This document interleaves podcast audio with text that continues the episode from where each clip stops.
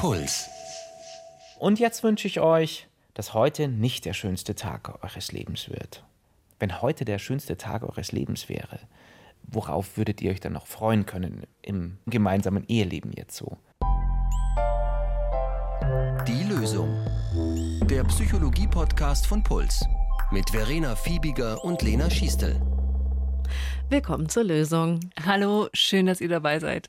Lena und ich, wir haben Tränen des Glücks in den Augenwinkeln. Endlich haben wir durchgedrückt hier in der Redaktion, dass wir eine Folge übers Heiraten machen dürfen. Als zwei ledige Damen im besten Alter. Und vielleicht werden wir nach dieser Folge sofort mit der Planung unserer Hochzeiten für 2024 beginnen. So viel Vorlauf hat ja eine Profi-Hochzeit mittlerweile heiraten. Das ist natürlich ein sehr weites Feld und wir werden letztlich auch nur Teilaspekte davon heute gut beleuchten können. Aber ein Grundthema, auf das wir immer wieder zurückkommen werden, ist der Vergleich des Ideals mit der Realität. Also das Ideal, das wir im Kopf haben und an das auch bestimmte Erwartungen verknüpft sind. Mit dem, was halt dann in der Realität passiert. Meistens regnet es genau. ja. Wir haben uns für diese Folge Hilfe von einem absoluten Profi geholt, nämlich von DJ Moped Tobias. Er hat am Anfang einen sehr weisen Mann zitiert, der diesen Satz öfter zu Brautpaaren sagt, wenn sie so richtig im Planungsstress sind. Moped Tobias hat schon um die 200 Hochzeiten, Brautpaare und Zeremonien betreut, bespielt und auch lieben gelernt tatsächlich. Er hat nämlich immer eine sehr enge Beziehung zu seinen Brautpaaren. Und er gibt uns heute Inside-Tipps aus seiner langjährigen Erfahrung, wie eure Hochzeitsparty gelingen kann und warum wir auf den Monat Mai komplett pfeifen können. Wir haben mit Braut Sarah am Abend vor ihrer Hochzeit über ihre Entscheidung gesprochen, für ihren Freund kirchlich zu heiraten. Und Phoebe war zum ersten Mal in ihrem Leben bei der quasi Geburtsstätte eines solchen Großereignisses dabei, nämlich beim Heiratsantrag. Und dafür hat sie sich für euch mit dem Mikro in die Büsche geschlagen und damit fangen wir auch an. Also ich muss mich ja so ein bisschen in Stimmung bringen für unsere Folge, weil ich finde heiraten zwar irgendwie lustig, aber ich habe es bislang nicht gewagt, so ein Fest selbst auszurichten. Und ich finde so, klar kann man auch im ganz kleinen Kreis machen, aber irgendwo in meinem Kopf schwebt dann doch so die große Party, so wie man sich das halt vorstellt. Das hat immer so was Einschüchterndes für mich, diese, das große Fest. Und natürlich komme ich auch aus dem Umfeld, wo so der allgemeine Belief herrscht, äh, Ehe, glauben wir nicht dran. Lieber Gleichkinder, das ist so das ultimative Commitment, dann wird man sich eh nie wieder los. Und ich kenne natürlich auch etliche Paare, die schon sehr lang zusammen sind und das Heiraten überhaupt nicht vermissen.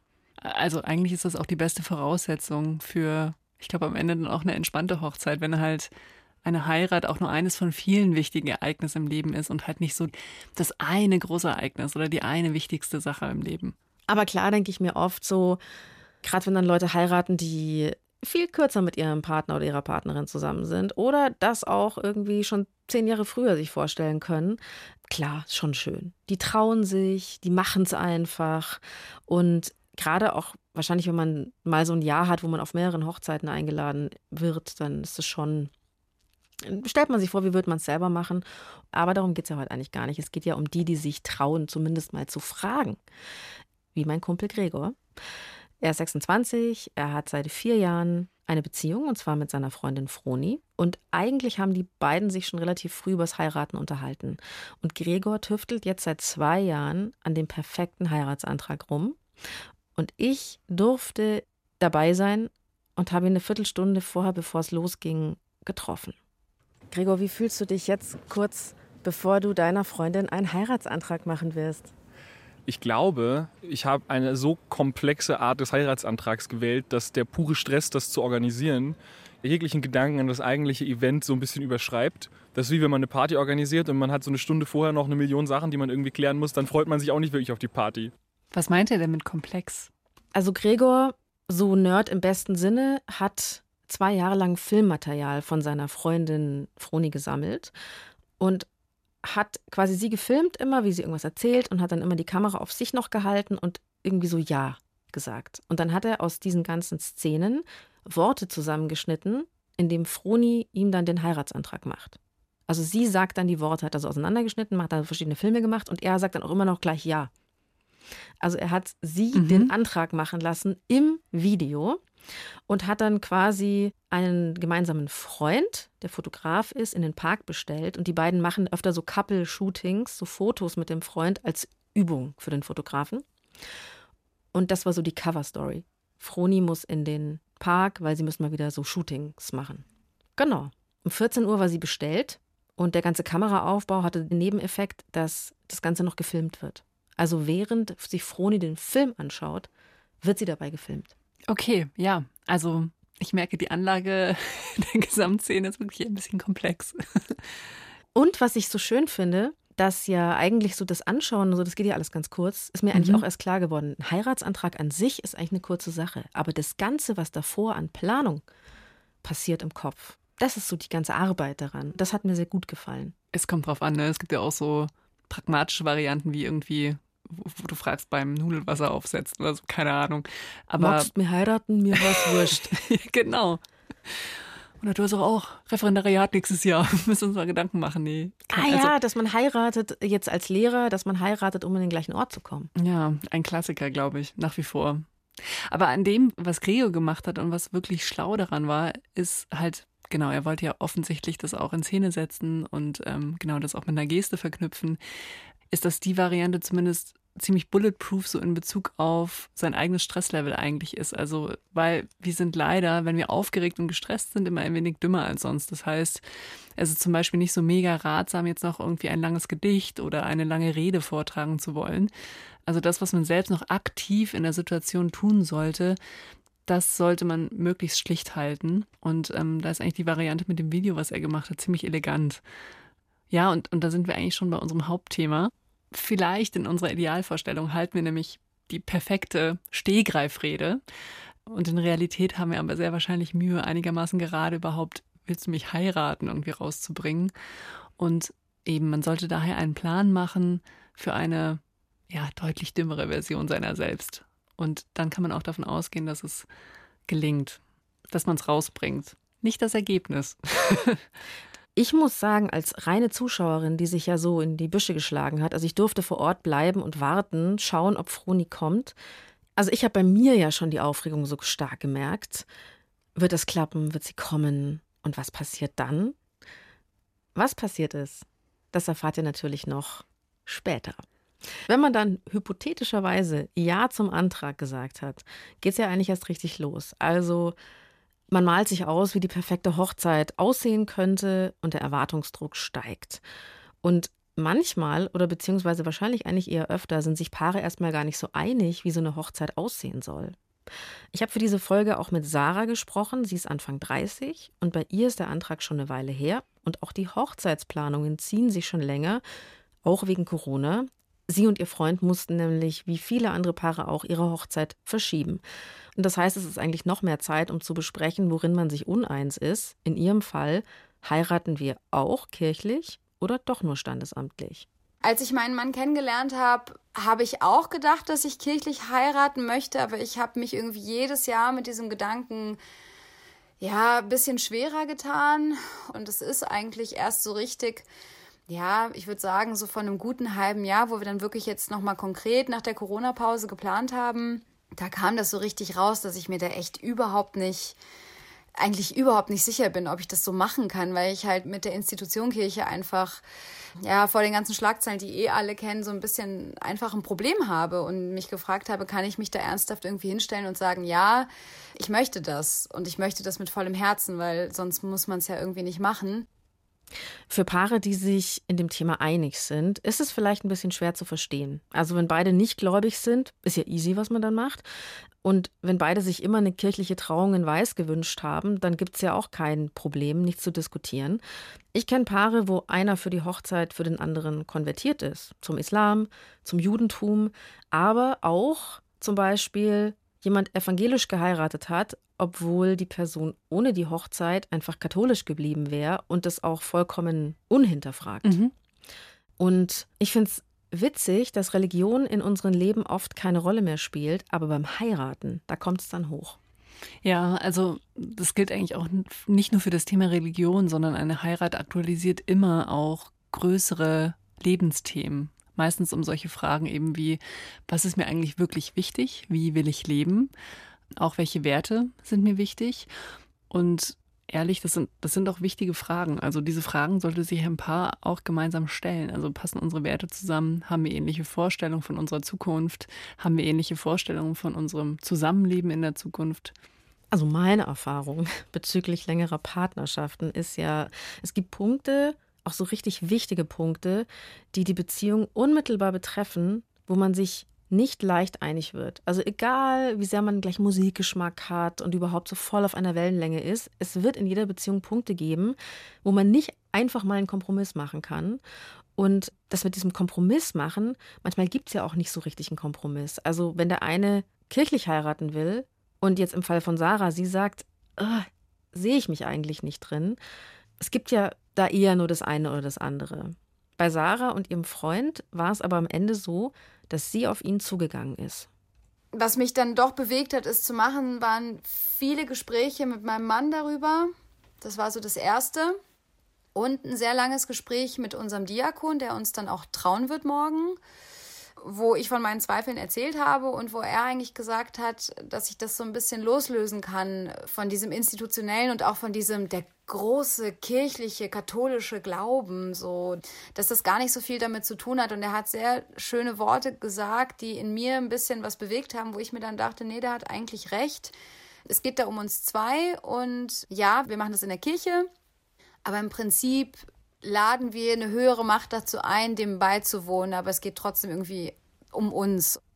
Das, was Sarah da beschreibt, geht eigentlich auch über einen, einen Kompromiss sogar hinaus und das ist auch gut. Also, weil mir das schon so scheint, als sei das schon auch ein größeres Thema für beide. Ähm, weil sie könnte ja jetzt sagen, okay, das mache ich einfach ihm zuliebe und da muss man ein bisschen aufpassen bei diesem Ich tue etwas für den anderen. Wenn man das auf Dauer macht und auch gerade bei großen Entscheidungen, dann kommt das eben, das kann man sich so vorstellen, das kommt schon auf so eine Art Beziehungskonto. Und das erfordert dann irgendwann eine Ausgleichshandlung vom anderen.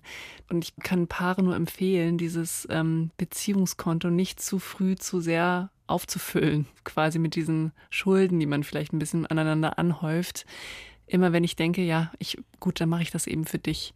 Und ähm, aber auch so wie Sarah das ja beschrieben hat, ist es so, dass sie offensichtlich auch für sich selber gefunden hat oder Dinge daran entdeckt hat, warum sie das auch für sich selbst tut.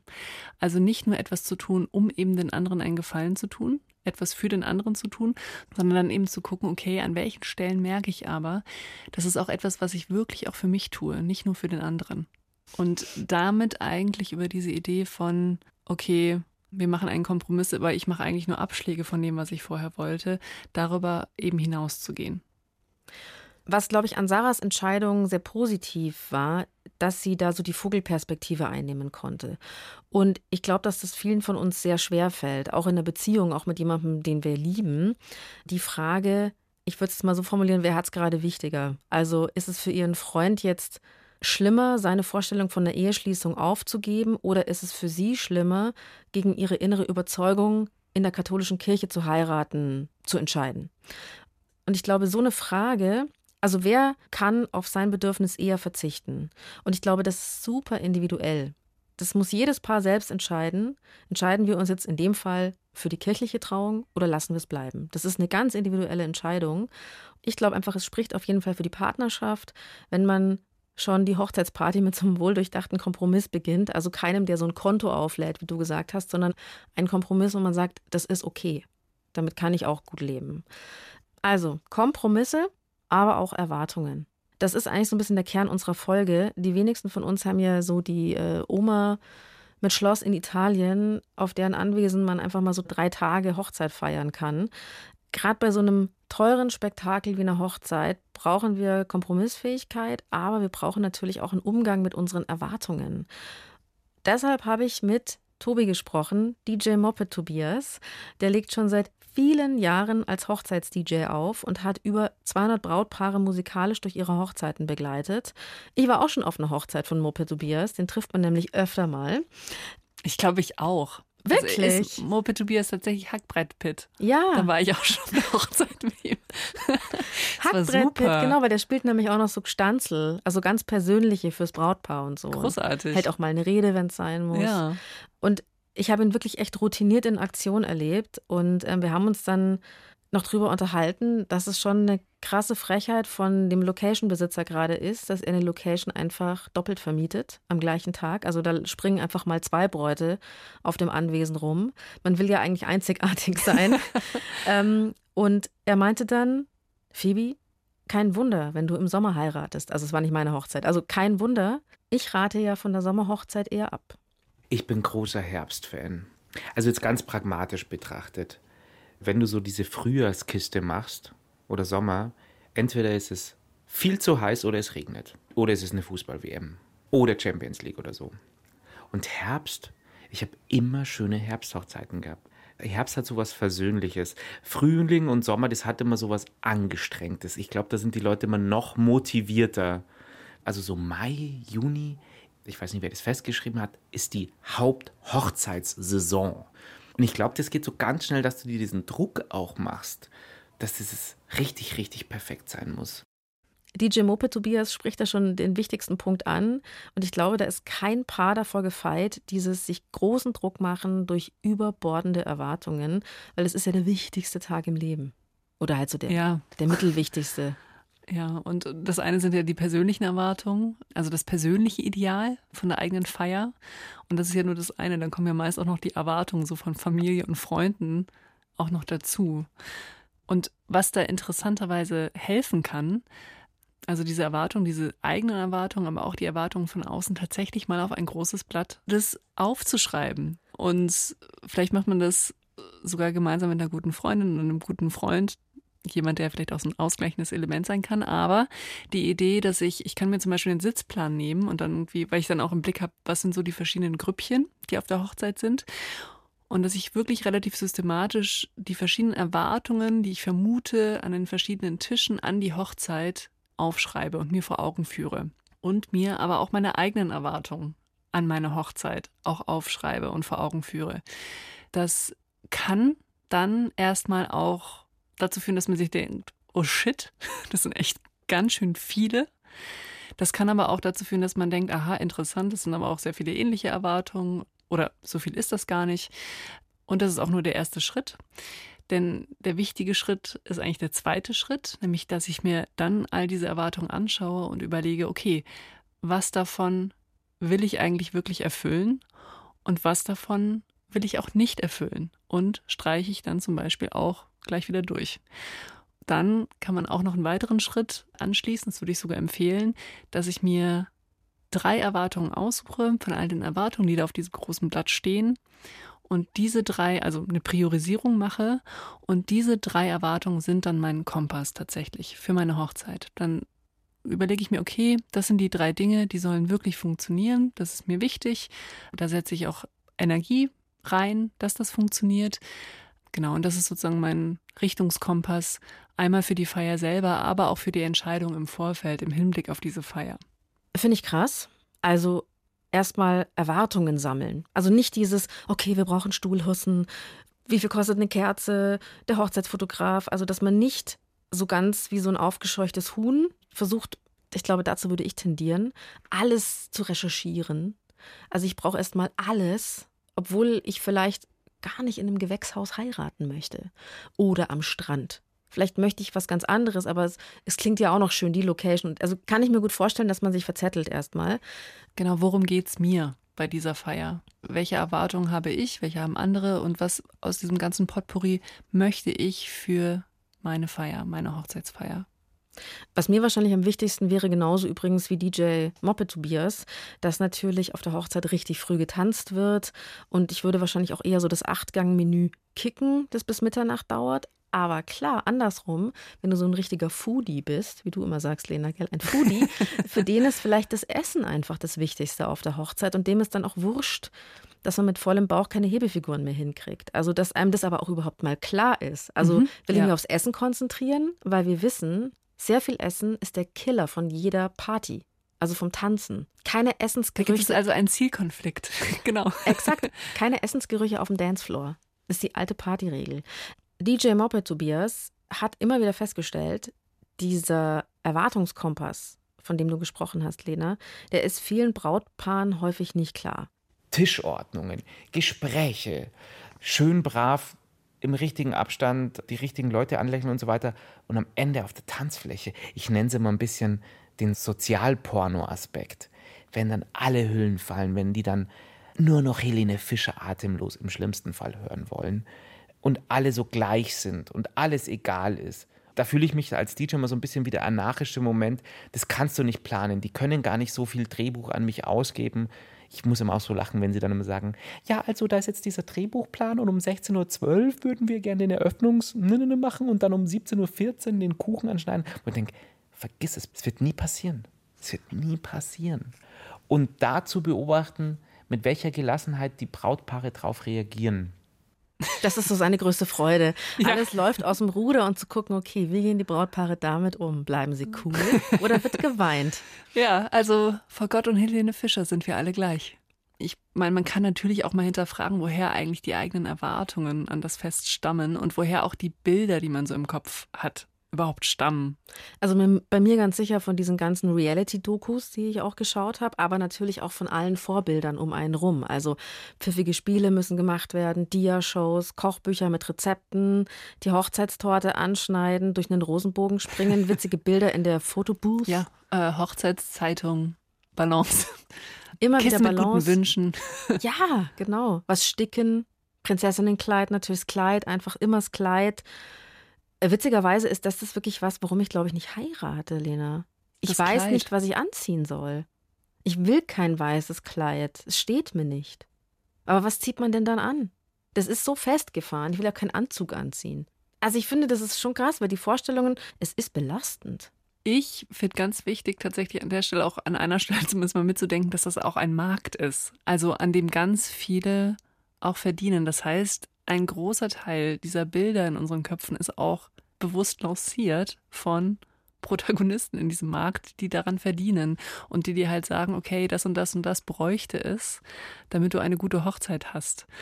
Und die eben ein Interesse daran haben, auch zu suggerieren, okay, und wenn es das und das und das nicht gibt, dann ist das eben keine gelungene Hochzeit. Genau, an der Stelle wieder Rückbesinnung, vielleicht auf sowas wie, wenn man so eine Erwartungstafel zum Beispiel erstellt hat, okay, aber was ist mir bei all dem selbst eigentlich wirklich wichtig und braucht es dafür den tollen Blumenschmuck. Wenn, wenn auf dieser Erwartungstafel draufsteht, ja, ich möchte tatsächlich, dass da tolle Fotos entstehen, dann braucht es vielleicht auch den tollen Blumenschmuck. Aber wenn das da nicht draufsteht, dann braucht es den vielleicht auch nicht. Tobi musste schon öfter beobachten, also DJ Moppe Tobias, was passiert, wenn Paare sich zu Dingen zwingen, die vielleicht eher der Erwartung von außen entsprechen am meisten tun mir die Paare leid, die glauben, sie müssen diesen Hochzeitstanz tanzen und haben kein Taktgefühl, die dann extra noch Tanzkurse belegen, weil sie dann denken, sie müssen das machen. Meistens bieten mich dann die Paare, dass ich gleich die Nebelmaschine anwerfe, dass man nicht sieht, dass sie nicht tanzen können. Was wiederum dazu führt, dass der Fotograf sauer auf mich ist, weil man so schlecht Fotos machen kann vom Brautpaar beim Tanzen, wenn so viel Nebel ist. Also du siehst, mit welcher Brille ich so einen Eröffnungswalzer sehe. Also ich, also ich muss ja sagen, also ja, ich, ich kann das total nachvollziehen mit dem Hochzeitstanz. Ich habe auch mal einem Paar, das ich total gern habe, einen quasi Hochzeitstanzkurs bei mir geschenkt im Vorfeld, wo wir ja, also den Hochzeitstanz eingeübt haben und ich, ich stand dann wie so eine stolze Mutter am, am Rand und habe sie angefeuert. Es war richtig, es war schon schön. Ich glaube auch, dass es ein also dass es da einen Unterschied gibt. Also ich glaube, es ist dieses, muss sich einer komplett zwingen und windet sich da auf der Tanzfläche oder macht man vielleicht ein ganz schönes Projekt draus? Also ich habe zum Beispiel mal mit meinem Freund zusammen Gesangsunterricht genommen, weil wir als Hochzeitsgäste auf einer Musical-Hochzeit singen mussten, in Anführungsstrichen. Also wir singen gerne, aber da die anderen Gäste professionelle Musical-Darsteller waren, hatten wir total Angst abzustinken neben denen, weil wir mussten da, glaube ich, was mussten wir singen? was war unser Song? City of Stars aus La La Land. Also es war wirklich so eine, jeder hatte so eine Solonummer, yeah. jeder Gast yeah. hatte eine Solonummer. Wow. Und wir haben, ich glaube, auch zehn Gesangsstunden genommen, auch noch so mit Choreografie, um das irgendwie hinzukriegen. Und das hat mega viel Spaß gemacht. Also es war kein Leiden, sondern es war dann wirklich wie so ein Projekt und wir müssen richtig geil abliefern auf der Hochzeit. Und, und das, war, für, für, und das war quasi für euch als Paar dann auch schön. Das, ja, absolut. Euch das so vorzubereiten gemeinsam. Wir, wir, waren nicht mal das Hochzeitspaar. Ja, aber als, ja, unter den Gästen, klar, das gibt es so rum auch. Also ich fand, das hat so viel mit dieser Hochzeit gemacht, dass man gemeinsam ein Stück aufgeführt hat. Ich finde, es war wie so eine, es war wie so eine Musical-Trauung. Also es war ja quasi so die Hochzeit auf der Hochzeit. Ich finde zusammen singen auch echt immer wahnsinnig schön tatsächlich. Es war großartig. Also das sind so Sachen, wo ich mir denke, genau, da muss man eben für sich rausfinden, ist es jetzt nur Leiden oder macht es auch Bock? Und wahrscheinlich ist man schon relativ weit, wenn man merkt, das machen wir jetzt für uns. Das ist eher eine Qual. Vielleicht lassen wir das. DJ Moppe Tobias hat gemeint, sich dieses nur Unwohlfühlen auf der eigenen Hochzeit, das ist ja noch so die harmlose Variante. Er hat auch schon miterlebt, dass zum Beispiel Braut und Trauzeugin seit einer Feier kein Wort mehr miteinander sprechen. Die Trauzeugin hat eigenmächtig über die Braut hinweg beschlossen, dass der Brautstraußwurf nicht auf der Tanzfläche stattfindet, sondern im Freien. Die Braut wollte den Brautstrauß zu, wie originell ist das denn? All the single ladies, all the single ladies, auf der Tanzfläche geworfen haben. Ja, und dem Bräutigam war an dem Abend eh alles buchstäblich wurscht, weil das Wichtigste für ihn war, seine Kölner Freunde waren da, das, äh, um Mitternacht gab es Currywürste. Und von 12 bis 1 lief eh nur eine Playlist, oder die, die haben sich eigentlich nur bei mir Karnevalslieder gewünscht. Machen wir halt das. Und die Braut saß nebenan und hat Giftpfeile auf die Trauzeugin geworfen. Und das kann man sich immer so alles so, so sparen. Ja, worum geht's denn? Ich, ich glaube, heiraten hat dann ja auch immer viel mit so Egoismen zu tun. Mir war das gar nicht klar, dass zu große Erwartungen tatsächlich viel kaputt machen können. Also im schlimmsten Fall nicht nur die Stimmung mal ruinieren oder oh, da gab es einen unangenehmen Augenblick, sondern dass so ein Fest so ein Reinfall wird oder man einfach Freundschaften kaputt gehen, weil irgendwas nicht so gelaufen ist, wie man sich vorgestellt hat. Ist ja eigentlich schrecklich. Ja, ich glaube, die Ha, und das ist vielleicht auch schon ein schöner Hinweis auf unsere Perfektionismus-Folge. Ich glaube, die Gefahr ist eben, dass wenn du eine ganz, ganz konkrete und eine ganz, also eben eine um 16 und 12 soll X und Y passieren Vorstellung von diesem Tag hast, das kann quasi nur schief gehen. Und wenn quasi nur die 100 Prozent dann eine gelungene Variante deines Festes sind, dann ist es falsch gewesen. Das ist, glaube ich, eine Perspektive, die was nicht gelingen wird, ganz praktisch gedacht. Und vielleicht auch dann eben im Umkehrschluss, ich glaube, folgende Gedanken, die man wirklich realistischerweise haben kann, der einen da etwas entlasten kann. Irgendwas auf der Hochzeit wird auf jeden Fall schiefgehen. Es sind so viele, so viele Faktoren bei einer Hochzeit beteiligt. Das heißt, irgendwas wird nicht ganz rund laufen. Die Rede des Brautvaters wird furchtbar. Durch den Wunderkerzendunst bekommt irgendwie Tante Heide einen Asthmaanfall. Auf der Landhochzeit riecht es den halben Nachmittag nach Gülle. Es kann also irgendwas wird passieren. Und in dem Moment, wo sowas Blödes passiert, kann man sich dann fast ein bisschen liebevoll zurücklehnen und sagen, okay, das ist also unsere Sache. Auf unserer Hochzeit ist das hier schiefgelaufen. Und mir ist bewusst, dass es durchaus etwas schwierig ist, weil man eben selber eigentlich so angestrengt ist und man leider auch unter Stress eben so ein bisschen humorlos und auch rigide wird. Aber im Grunde kann man sich sagen, okay, irgendwas geht schief. Aha, okay, das ist es bei uns. Nice. Was du als erstes gesagt hast, diese Rede des Brautvaters. By the way, ich spiele jetzt nicht, was Tobi alles dazu gesagt hat. Da läuft öfter mal was aus dem Ruder. Also diese ja. Reden, eigentlich muss man damit rechnen, dass Leute Stuss reden, wenn man es nicht davor äh, abgesegnet hat, autorisiert hat, ja. was da gesagt ja. wird. Ich habe ja mal eine Wochenendhochzeit, also die ging drei Tage lang erlebt, wo den halben Samstag meditiert worden ist weil das macht das Brautpaar. Ja. Und wir haben gemeinsam richtig lang meditiert. Für jemanden, der es nie macht, geht es ganz schön ins Kreuz. Aber es war fürs innere Gefühl Hammer. Ich, ja, also ich muss sagen, das klingt eigentlich ganz schön. Und wahrscheinlich ist es sehr passend eben zum Paar oder fürs Paar gewesen. Und klar, ich finde, das verlangt auch der Hochzeitsgesellschaft so ein bisschen was ab, so, also sich eben auch da so ein Stück drauf einzulassen. Aber so eine Feier ist ja auch ein bisschen Dienst am Paar, finde ich. Und da kann eben eine Hochzeitsgesellschaft auch eben wirklich zu eingeladen werden und sich darauf auch mal einlassen. Ich glaube, das sind die Sachen, an die man sich im Nachhinein am besten erinnert, wenn man sich auf neue Rituale oder einfach mal auf Dinge eingelassen hat, die man vielleicht selber so nie gemacht hätte, die aber total aufgehen, wenn sich die Leute, zu denen es passt, Gedanken dazu gemacht haben. Ich habe mit DJ Moped Tobias natürlich auch darüber gesprochen, wie es den Paaren geht mit Corona, dem Ausfall von, von vielen, vielen Festen. Ich fand so sympathisch, weil mir die Paare auch so leid getan haben erstmal. Diese vielen Paare, die so, oh Gott, oh Gott, Corona. Ah, und ich muss verschieben. Ah, und jetzt haben wir schon drei Ersatztermine. Tobi, kannst du an einem von diesen drei Ersatzterminen? Und nachdem allen klar war, dass sich das so, dass es das jetzt nicht eine Sache von vier Wochen ist oder so, wir müssen jetzt vom Mai auf Oktober schieben, die Leute haben so eine Gelassenheit entwickelt. Ich habe auch allen Paaren, die jetzt so Corona belastet sind, sage ich mal, gesagt, egal wann ihr heiratet und mir nicht jetzt gerade ein Amboss auf den Kopf fällt, äh, lege ich bei euch auf. Tobi hat von so einer neuen Hochzeitsdemut erzählt, also dass vielen Paaren klar geworden ist, auch unsere Hochzeit ist einfach nur ein Datum, niemand ist gestorben und wir werden schon irgendwann feiern. Also was ist eigentlich wirklich wesentlich im Leben? Und so schlimm das für viele erstmal war und natürlich klar, wenn du so einen Riesenplan umschmeißen musst, super anstrengend. Aber er hat so eine ganz tiefe Sympathie für die Paare empfunden, die gelernt haben, mit der Situation klarzukommen.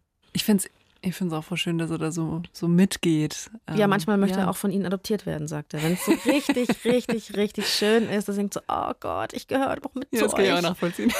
ähm, ja. Insgesamt, ich finde, das ist ja auch wirklich was Wundervolles bei Hochzeiten. Also dieses gemeinsame Erlebnis stiftet wirklich Verbindung. Also einmal natürlich zwischen dem Paar durch die Heirat, aber auch ja innerhalb der ganzen Hochzeitsgesellschaft. Und, und das ist eben einmal das Fest, also mit der Zeremonie und der Feier an sich, aber natürlich auch die Vorbereitung. Also jetzt mal auch auf die Perspektive als Paar.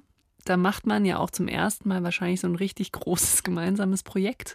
Und da kann man auch wirklich schon prima einüben, wie das so ist. Also eben so gemeinsame Projekte zu stemmen, Entscheidungen zu treffen und vor allem immer auch sich Hilfe zu holen. Genau. Das, das packt man gleich in die Lösung, Lena. Delegieren. Ja. Was, was, was ist zu beachten bei dem großen Projekt Heiraten? Wir haben viel angesprochen, okay. Vieles auch nicht. Ja. Und ich merke gerade vor allem auch die Singles auf Hochzeiten, die haben wir irgendwie so ein bisschen. Die haben wir hart im Stich ja. gelassen. Die haben wir hart im aber, Stich gelassen. Aber wir hatten auch den Fokus auf dem Hochzeitspaar selbst. Ja, also vielleicht fasse ich einfach nochmal zusammen, was wir so als grobe Leitplanken heute besprochen haben. Ich denke, dass eine bewusste Reflexion und ein Hinterfragen, also der eigenen Idealvorstellung einmal, aber auch ein sich klar machen der eigenen Erwartungen an das Fest und auch eine Priorisierung innerhalb dieser Erwartung, dass das einen gut aufsetzt, um entsprechend Entscheidungen dann später treffen zu können in Bezug auf die Feier. Und weil es eben einem so einen inneren Kompass geben kann, okay, das, das ist uns wichtig, darüber haben wir uns verständigt, wir zwei. Das versuchen wir auch für unsere Hochzeit und für unsere Feier zu realisieren. Und für alles andere gilt es wirklich eher auf Einfachheit zu setzen. Also Komplexität kommt eigentlich von alleine, dadurch, dass es eben so ein, eben so ein großes Fest ist. Und genau eben versuchen, Dinge auch vom Organisationsaufwand her möglichst schlicht zu halten. Also manche Tasks kann man zum Beispiel auch komplett ausgliedern. Ich war zum Beispiel auch auf Hochzeiten, wo bestimmte Dinge sich das Paar hat komplett schenken lassen. Also wie zum Beispiel, hey, ihr drei könntet ihr euch einfach um den Blumenschmuck kümmern. Das wäre super. Ähm, und damit das auch quasi dann komplett delegiert haben. Also da, wo wir Dinge auch komplett aus der Hand geben können mit einem guten Gefühl, wenn man das machen kann, da hat man dann auch schon viel gewonnen. Dann, ich glaube, eine Sache, die man sich vornehmen kann als Paar, ist, dass man versucht, zumindest zwei bis drei Mal an dem Tag bewusst, das klingt so seltsam, aber dass man bewusst langsam wird so gut wie alle Paare, mit denen ich im Nachgang über ihre Hochzeit gesprochen habe, sagen, dass es so wie im Rausch vorbeigegangen ist. Also ich meine, das ist auch wundervoll, aber manchmal zieht dann eben die Zeit auch so schnell vorbei, dass man auch das Gefühl hat, dass man gar nicht innehält, so in den Momenten. Und wenn man es dann schafft, aber so zwei bis drei Mal an dem Tag sich in Ruhe hinzusetzen, sich auch kurz mit niemandem zu unterhalten und in die Runde zu schauen und so die Szene auf sich wirken zu lassen, ich glaube, damit ist viel gewonnen. Und dann vielleicht auch kurz sogar in sich zu horchen, okay, gibt es gerade etwas, was ich auch irgendwie brauche? Und vielleicht merke ich dann auch erst in so einem Moment, okay, krass, ich habe irgendwie total Durst. Und dann frage ich den Nächsten, der vorbeiläuft, ob er oder sie mir ein Glas Wasser bringen kann. Also ab und zu versuchen, an dem Tag auch ruhig und langsam zu werden. Und dann für so Szenen, die auch Tobi vorhin geschildert hat mit den Giftpfeilen, ähm, das sind einfach so Situationen, bestimmte Sachen werden schieflaufen. Das ist quasi wie das Abend in der Kirche. Das ist sicher. Also irgendwas wird auf der Hochzeit schieflaufen. Das heißt, damit kann ich rechnen und dann, ähm, das wird mich anstrengen und dann ist es gut, eine Erdungsübung nennt man das im Repertoire zu haben, die man auch vorher ein bisschen eingeübt hat und wo man weiß, die funktioniert für einen. Mhm. Ist das wie Meditation oder was anderes? Ja, also wenn du regelmäßig meditierst, dann könnte das auch so ein könnte es meditatives Element sein. Erdungsübungen sind häufig so Übungen, wo du auf der einen Seite dich ablenkst, also von eigenen Gedanken oder negativen Emotionen und übst, den Fokus auf etwas im Hier und Jetzt zu lenken. Also es kann so etwas sein, wie dass du zum Beispiel bewusst deine eigenen Hände massierst und das so versuchst auch richtig so in dem Moment zu fühlen, die eigenen Hände zu massieren oder dass du ähm, dich umschaust und versuchst irgendetwas zu finden, von dem du denkst, das fühlt sich haptisch gut an und es dann auch anzufassen. Also das könnte auch bewusst dann in dem Moment dein Brautkleid sein oder so, wenn es irgendwie aus Seide ist oder so. Und das fühlt sich schön an, dass du in dem Moment bewusst den Seidestoff in die Hand nimmst und dann den Seidestoff versuchst zu fühlen.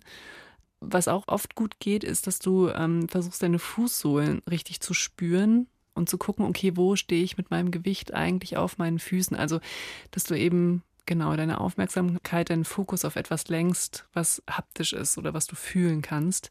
Das hilft in dem Moment, dass du dich einfach ein bisschen runterbringst. Und dann und das finde ich, genau, ich glaube, das sollte man einfach auch zu seiner eigenen Entlastung schon mal im Vorfeld gehört haben. Das ist einfach auch sozial eine total anspruchsvolle Situation. Auf der einen Seite ist es super schön, dass da so viele Menschen zusammenkommen, die einem wohlgesonnen sind und die, die man gern hat und, und dass die um einen rum sind.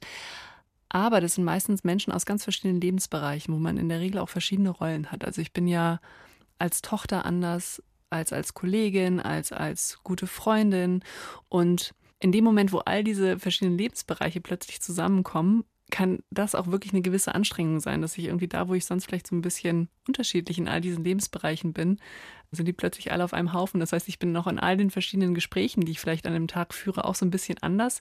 Und all diese Mini-Rollenwechsel, die ich vielleicht dann spüre oder auch nicht spüre, aber genau, es ist einfach eine sozial anspruchsvolle Situation. Da kann ich noch so extravertiert gestrickt sein. Das wird mich ein bisschen anstrengen. Ja, vielleicht soweit für die Hochzeitspaare. Und vielleicht noch eine Sache an die Hochzeitsgesellschaft. Und das ist auch etwas, was ich wiederum auch das Paar sagen kann. Jeder, der auf einer Hochzeit ist, ist auch mit dafür verantwortlich, dass das Fest gelingt. Also es ist nicht nur das Hochzeitspaar. Und in dem Moment, wo auch jeder, der dort ist, ein bisschen Verantwortung mit übernimmt, dass alle zusammen eine gute Zeit haben, wird es auch auf die vielen verschiedenen Schultern verteilt. Und das sind auch gute Voraussetzungen dafür, dass es ein schöner Tag wird. Die Party ist das, was du draus machst. Auch das ja, gilt. Du, auch du bist die Party. Ja, Mann. Dieses Rumgehocke im Eck, Gelästere.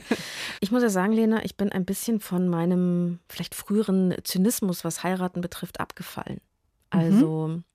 so die letzten Hochzeiten und überhaupt die Hochzeiten, die ich erlebt habe, da fand ich eigentlich immer irgendwie, gerade so diesen Moment, wo die Worte gesprochen werden des Paares, hat mich ja. eigentlich immer irgendwie bewegt. Und ich war erstaunt, wie sehr mich der Antrag von Gregor bewegt hat. Ha, jetzt ist die Froni gekommen. Die Freundin von Gregor ist jetzt gerade angekommen. Sieht natürlich auch total schick aus, weil sie denkt, dass sie ja auf ein Fotoshooting mit dem Fotografenfreund von Gregor geht. Und ich glaube, jetzt gerade zeigt Gregor ihr das Video, wo sie dann sagt, Marry me. Jetzt gerade. Oh Gott, ich muss fast weinen dass die beiden da hinten unter den Bäumen sich gleich das Ja-Wort geben, weil ich glaube, es klappt. Oh. Und ich bin wie so ein Stalker im Busch. Jetzt hat Gregor sein Telefon weggeworfen. Er fragt sie, glaube ich, und steht ihr jetzt gegenüber und sie schauen sich an. Und jetzt küssen sie sich. Ach man, also ich glaube, es war ein Ja. Hi, ich bin die Phoebe Froni. Darf ich sagen, herzlichen Glückwunsch? Ja, natürlich. Ich freue mich sehr. Ich wusste nicht, dass das passiert. Es ist jetzt unfair natürlich, weil ich hatte Zeit, mich da psychologisch darauf vorzubereiten und mir schlaue Dinge zu überlegen, die ich sage. Und ich glaube, bei dir ist es gerade ein bisschen schwerer. ich weiß nicht, was ich jetzt sagen soll.